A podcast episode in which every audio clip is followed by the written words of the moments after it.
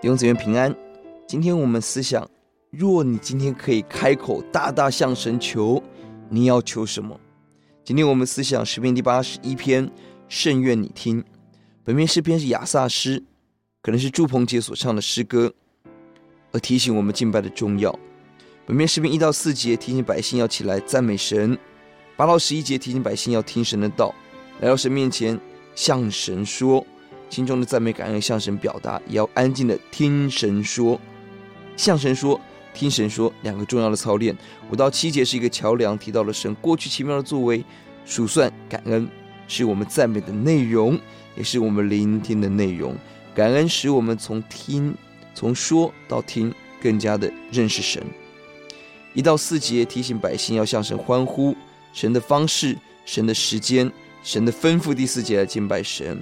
五到七节提醒我们过去神的工作，埃及十灾，不明白的话，第五节可以指异邦的生活，更指神启示的话语超过人所想象的。第六节真实的平安，第七节急难中神听祷告，旷野有水，这是神过去神恩典的工作。八到十二、十六节提醒了两次，甚愿你听。八节、十三节都提到了我的名以色列要听，正不断的提醒。我们的身份是神的名，并且我们要聆听。听的内容九到十节是神是独一的神，不可以向别神下拜。十一到十二节不听的结果，就神任凭倒在旷野。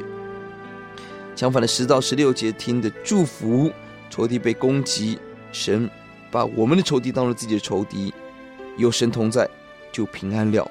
十五节神的百姓被保护，十六节物产丰富。要节第十节。我是耶和华你的神，曾把你从埃及地领上来。你要大大张口，我就给你充满。神是谁？神耶和华大能神是我们的神。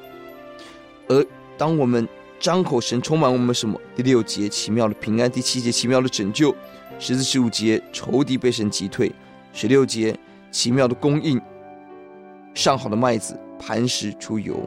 而什么是张口？我们发现一到四节是我们要赞美。五到七节我们要感恩，八到十六节我们要听神的道。神把生死祸福道摆在我们的面前，求主让我们大大张口，神给我们充满。